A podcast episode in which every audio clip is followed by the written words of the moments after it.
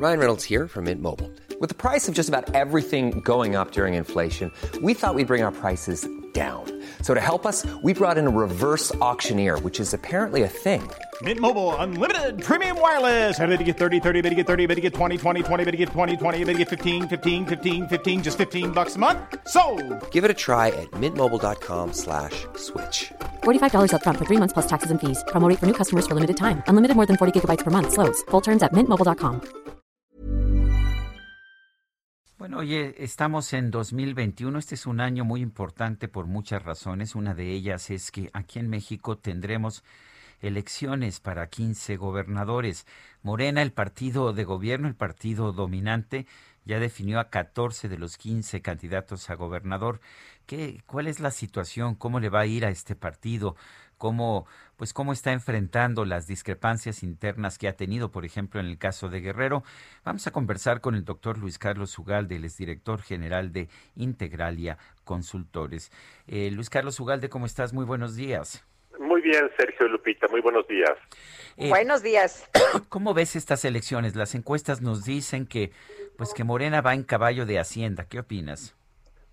Las encuestas decían hasta hace poco que Morena ganaría la mayoría de las entidades, pero eran encuestas que no tomaban en cuenta quiénes serían los candidatos y eran encuestas un poco genéricas.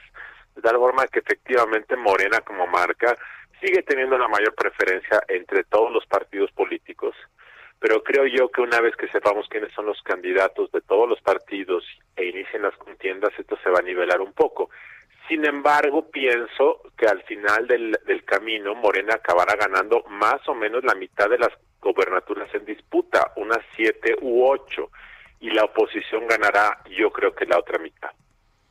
Eh, Luis Carlos, ¿cómo ves tú eh, la, la posición, la situación en estos momentos? ¿Le afecta o no a Morena en las elecciones eh, estos pleitos internos? ¿Están las cosas que arden? A muchos no les han gustado los resultados de las propias encuestas. Yo creo que los van a afectar mucho. De hecho, desde hace tiempo los conflictos internos que tiene Morena en todo el país ya los han afectado. En 2019, por ejemplo, hubo elecciones locales en cinco estados y en varios de ellos Morena tuvo un muy mal desempeño por pleitos internos. En 2020 hubo, volvió a haber elecciones locales en Coahuila y en Hidalgo y sobre todo en Coahuila parte del resultado tan malo de Morena fue pleitos internos. Y ahora nuevamente está el mismo problema. Hay pleitos internos y en parte se debe a la falta de eh, transparencia del proceso. Dijo Mario Delgado que las encuestas eran una forma de que el pueblo decidiera a sus gobernantes, pero la verdad es que no se han publicado las encuestas, no se conocen las encuestas y por lo tanto parece un pretexto para que simplemente la presidencia de Morena, quizá con el presidente de la República, decidan a quién quieren.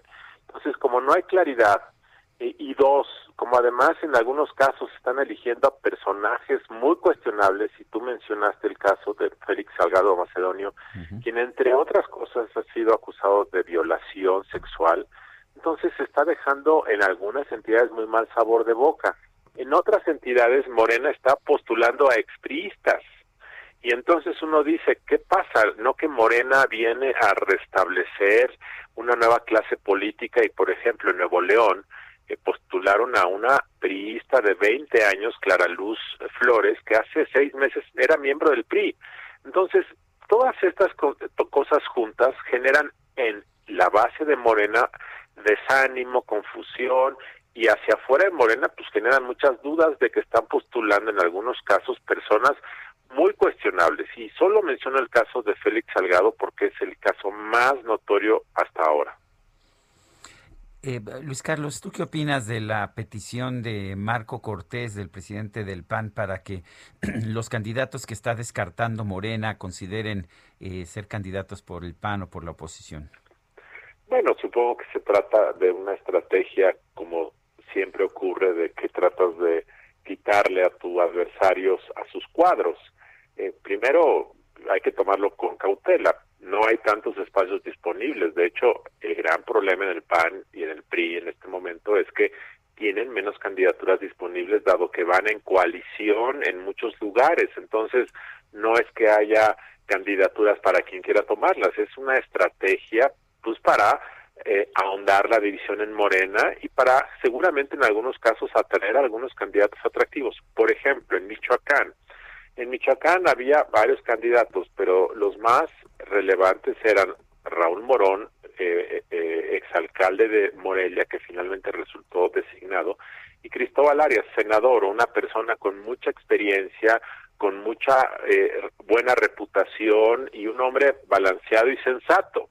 Finalmente se le dieron a Raúl Morón, que por cierto fue un dirigente radical de la Coordinadora Nacional de Trabajadores de la Educación, en alguna ocasión quemó, él encabezó la eh, quemadura de la puerta del Palacio Municipal en Morelia, por dar un ejemplo. Eh, y Cristóbal Arias, otra vez, como no está claro cuál es la encuesta, quién hizo la encuesta, dónde están los resultados, pues en este momento eh, renunció a Morena y está buscando ser candidato por otro partido. Como esta persona tiene tan buena reputación, tiene buena fama de honestidad, de, de profesionalismo, pues es obvio que yo supongo el PAN o el PRI estarán interesados en jalárselo porque es una persona que vale la pena. Ahora, en muchos otros casos, quienes no ganan las candidaturas de Morena, pues no tienen méritos, pero aquí es un caso diferente. Entonces yo creo que lo de Marco Cortés es una táctica y también en algunos casos seguramente, como lo hacía antes la oposición, querrán jalarse algunos integrantes decepcionados con Morena. Eh, Luis Carlos, eh, hay, eh, seguramente has escuchado mucha discusión sobre cómo está la oposición en estos momentos. La oposición dicen no pinta, no hay nadie, no hay ni a quién irle. ¿Tú cómo ves a los partidos de oposición? Pues sí, están en un proceso de restauración y sí están debilitados, sobre todo el caso del PRI y del PRD. El PRD está en, un sentido en fase de extinción y el PRI está debilitado eh, es cierto esto y el PAN pues está tratando de, recomponerse. Eh, y esta elección pues claramente es una oportunidad para que se levanten y den la batalla pues en 2024 y parte del problema Lupita se debe a que no han logrado decirnos por qué quieren ganar. Pues es muy fácil decir que López Obrador y Morena han cometido errores. Por supuesto que los han cometido y muy graves. Y además creo que la democracia mexicana requiere restablecer los contrapesos que se han perdido. Pero lo que la oposición, PRI, PAN, PRD no nos han dicho es por qué otra vez merecen una oportunidad. Y yo creo que sin esa narrativa, eh, mucha gente va a decir, ¿y por qué ellos otra vez? Claramente la coalición trae narrativa, han hecho una eh, plataforma conjunta de medidas y propuestas de sentido común y bastante aceptables. Por supuesto que ya tienen una plataforma común, pero hay una cuestión más importante que no nos han dicho. ¿Por qué cuando tuvieron la oportunidad de gobernar eh, cometieron pifias, corrupción, abuso, descuidos? ¿Por qué ahora si vuelven a regresar harían las cosas diferentes? ¿Qué es lo que tenemos que creerles ahora a ustedes? Esa mea culpa no la ha hecho la oposición y creo que por esa razón muchos electores van a ver con desconfianza esta idea de que ahora quieren regresar cuando estuvieron, pero cuando estuvieron cometieron errores. Pues doctor Luis Carlos Ugalde, director general de Integralia Consultores, como siempre, gracias por hablar con nosotros. Con gusto, Sergio Lupita, buenos días. ACAST powers the world's best podcasts. Here's a show that we recommend. The Real Housewives is a guilty pleasure for most, but if you're looking to not feel guilty about that pleasure, tune in to Everything Iconic with me, Danny Pellegrino, where I break down all the messy moments and behind the scenes antics of Bravo's popular franchise. And on Everything Iconic, I also interview celebrity guests like Kelly Ripa, Kiki Palmer, Drew Barrymore, Cameron Diaz, and more about their guilty pleasures, their past work, and so much more. So if you're pop culture obsessed and find yourself watching way too much reality TV like me, tune in to Everything Iconic with Danny Pellegrino wherever you listen to podcasts. ACAST helps creators launch, grow, and monetize their podcasts everywhere. ACAST.com.